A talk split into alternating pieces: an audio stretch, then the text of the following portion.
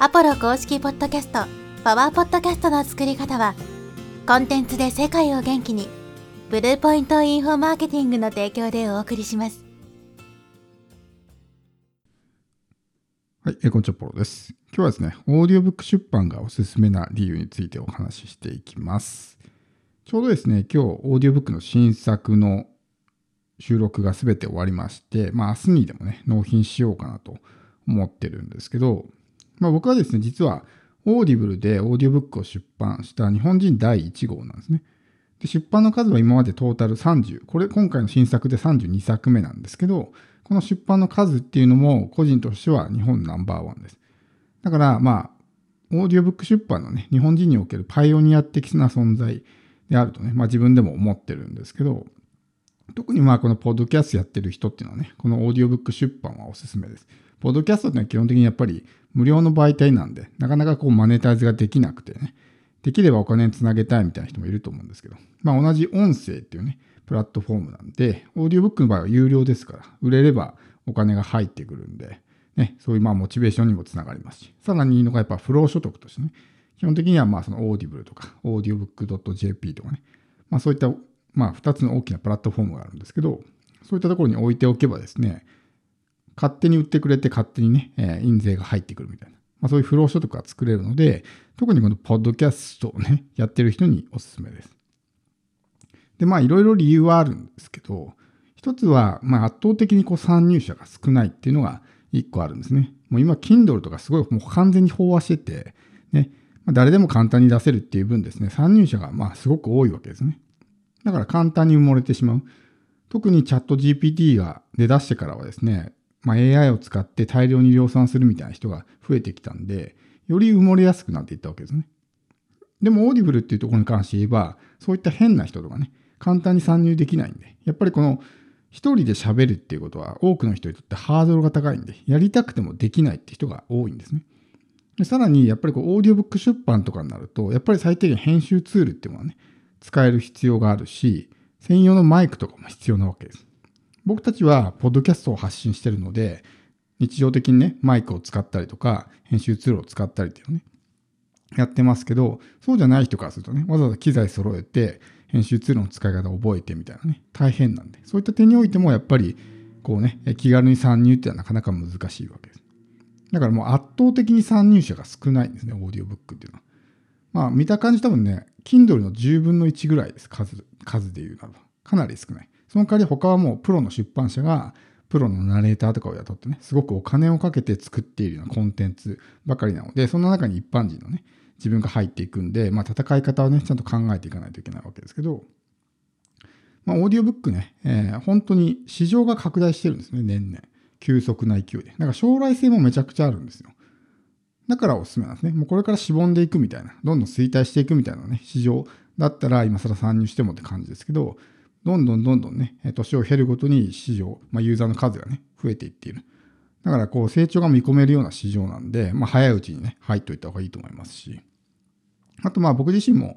もうこれ今3年ぐらい経つんですかね、オーディオブックやり始めてから。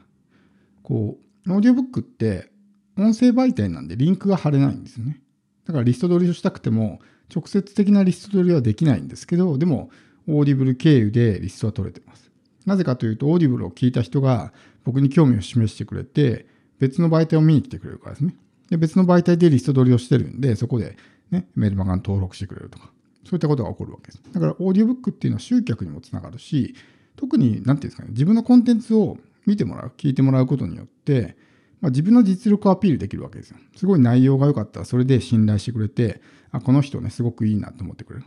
だから例えば、コーチとかコンサルとかね、集客しようと思っても、自分の実力を相手にアピールできる場がなかったりするわけですよ。凄腕の持ち主だったとしても、それを披露できる場がなかったら、やっぱりね、なかなかそれを集客につなげると難しいと思うんですけど、まあ一つの作品ですから、オーディオブックっていうのは。それを聞いてもらうことによって、まあ、この人すごいなって思ったら、一気に信頼をね、獲得することができると。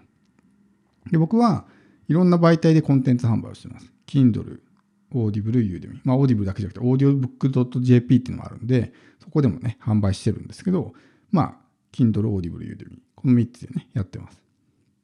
で、まあ、 Udemy は40コースぐらい出してるんですけど、Udemy とこの Audible、まあ、オーディオブックの違いはですね、やっぱりエンゲージメントの高さなんです。 Udemy は、こう、講座の後半になればなるほど離脱が増えていくんで。だから最初の序盤の方のレクチャーはすごく見てくれるけど、まあ、中盤からね、後半に差し掛かるにつれて、どんどんこの視聴率が落ちていきます。でも、オーディオブックっていうのは、やっぱりね、こう、ながら聞きとかしてくれてる人が多いんで、しかもそのインプットのエネルギーが小さいんで、最後まで聞いてくれる。だから、エンゲージメントが非常に高いわけですね。しかもそういったところにお金を払って聞きに来てくれてる人が多いので、まあ、非常にこう、まあ、勉強熱心だだだったりとかね、相手が聞く耳を持ってくれていたりとか。だからやっぱ、ポッドキャストのリスナーとは若干違うんですね。ポッドキャストはどちらかというと、まあ、無料で聞きたいみたいな人もね、混じってるんで、お金払ってまでは別に聞きたくないけどみたいなね、感じになってますし、まあ、ポッドキャストって基本的に情報が断片的なんで、どういう情報が出てくるのかっていうのはね、まあ、その配信者のさじ加減と、ね、そんな感じになるんですけど、オーディオブックっていうのは一つのテーマを決めて、そのテーマに関連するような音声がこうエピソードに分かれて入ってるんで。だから断片的なのか包括的なのかみたいな違いがあるわけですね。オーディオブックっては基本的に有料ですから、有料で売れるだけの中身にする必要があるわけです。なので、ポッドキャストとオーディオブックってのはちょっと違うんですね。オーディオブックを作るためにはやっぱりこのアイデア力、どういうテーマにするのかとか、構成力ですね。どうやって組み立てるのかみたいな、そういうスキルも必要になってくるんで、そういうスキルは磨いていかないといけないんですけど、でもやっぱり日常的にこうやってね、音声を配信しているっていうのはかなりのアドバンテージになるんで。だからこそこのポッドキャスターの人たちにすごくね、おすすめなわけです。で、まあ、ほとんどですね、ほほぼ9割9分は、プロの出版社がプロのナレーターにね、高いお金を払って作ってるんで、もちろんその原作の方もですね、まあ、プロの作家とかが書いてるから、まあ、めちゃくちゃクオリティが高いわけですね。まあ、かたや僕なんか自分で、まあ、自分の声で収録して、まあ、こんなポッドキャストみたいな感じでね、収録してるんですけど、なんで、まあ、クオリティで勝負したら間違いなく負けるわけですね。じゃあ、そんな稼げないんじゃないのって思うかもしれないですけど、聞き放題っていうものがあるんで、まあ、Kindle の読み放題と一緒です。で、聞き放題はやっぱりそのユーザーがお金を払わなくてもね、聞けるんで、聞き放題でたくさん聞いてくれて、印税がいっぱい入ってくるみたいなね、感じになるんで、そういうまあ無名の人、実績のない人であっても、まあ、十分な収入を得ることができるということですね。なので、本当にね、えー、オーディオブック出版おすすめですし、ちょっと、まあ、納品のやり方とかトリッキーですけど、慣れてしまえばそんな大変ではないですし、やっぱりその、オーディオブックとポッドキャストってすごくね、相性がいいんで、せっかくこうやって音声媒体で発信してるんだったら、まあそのね、経験を生かしてオーディオブック出版をやってみるっていうのもすごくいいと思うんですね。もちろんその配信する側、販売する側だけじゃなくて、ね、えー、聞く側っていうね、利用者になるのもいいと思います。自分が実際いろいろオーディオブック聞いてみて、インプットする上においてね、やっぱりこう、非常にクオリティの高いコンテンツが多いので、 Audible はさっきね、えー、Kindle の10分の1ぐらいって言ってたと思うんですけど、要するにそういう、まあ、変なコンテンツが全然ないわけですよ。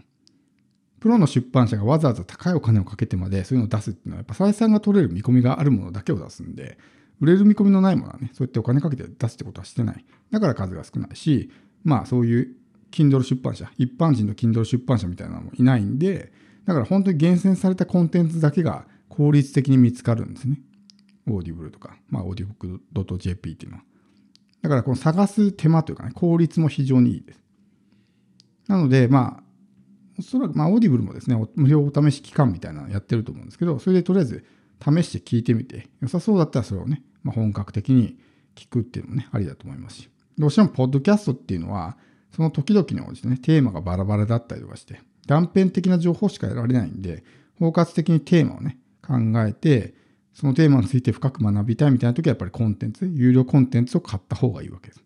まあ、このオーディオブックのね、作り方なんかはまた別のところで話させてもらいたいと思うんですけど、